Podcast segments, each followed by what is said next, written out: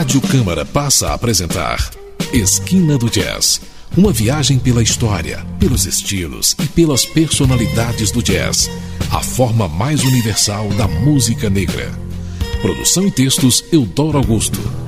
Boa noite, ouvintes de Esquina do Jazz. Está dando início a mais uma edição deste programa desde 2001, levando a vocês o que já aconteceu e o que está acontecendo na história do jazz. O programa desta noite vai trazer para sua apreciação o álbum Straight to the Heart, do saxofonista David Sanborn, lançado pela Warner em 1984 e produzido por Marcus Miller.